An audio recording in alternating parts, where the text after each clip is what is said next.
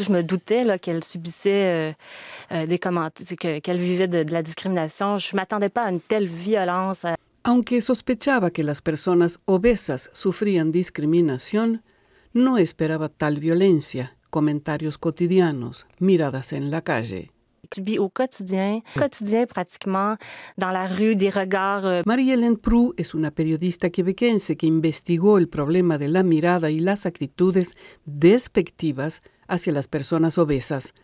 La violencia psicológica llega a tal punto, el miedo a ser juzgadas, explica ella, que algunas se esconden de la mirada del público para comer un helado.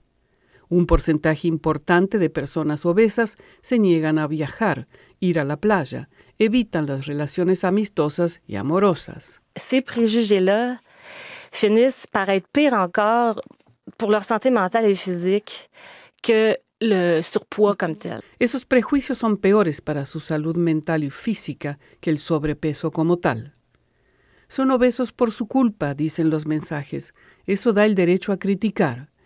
Por el contrario, una persona delgada es disciplinada, organizada, rendidora, controla no solo el peso, sino que además es muy delgada.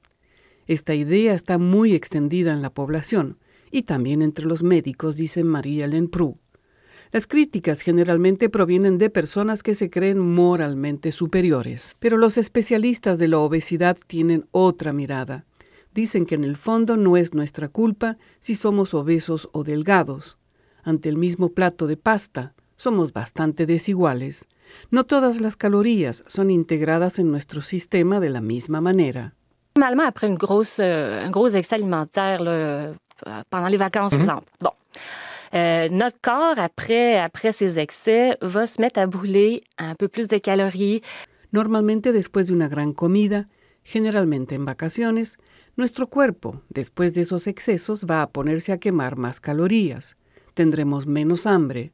Es un fenómeno casi imperceptible.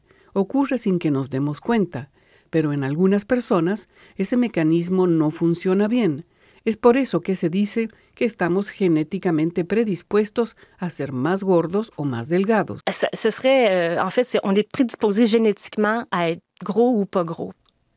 Y eso es difícil de controlar, pero el problema es cómo las miradas reprobadoras tienen un impacto de salud sobre esas personas. También tiene un impacto sobre el empleo. Lo peor de los efectos de la gordofobia es ver hasta qué punto esas personas son disminuidas y destrozadas profundamente.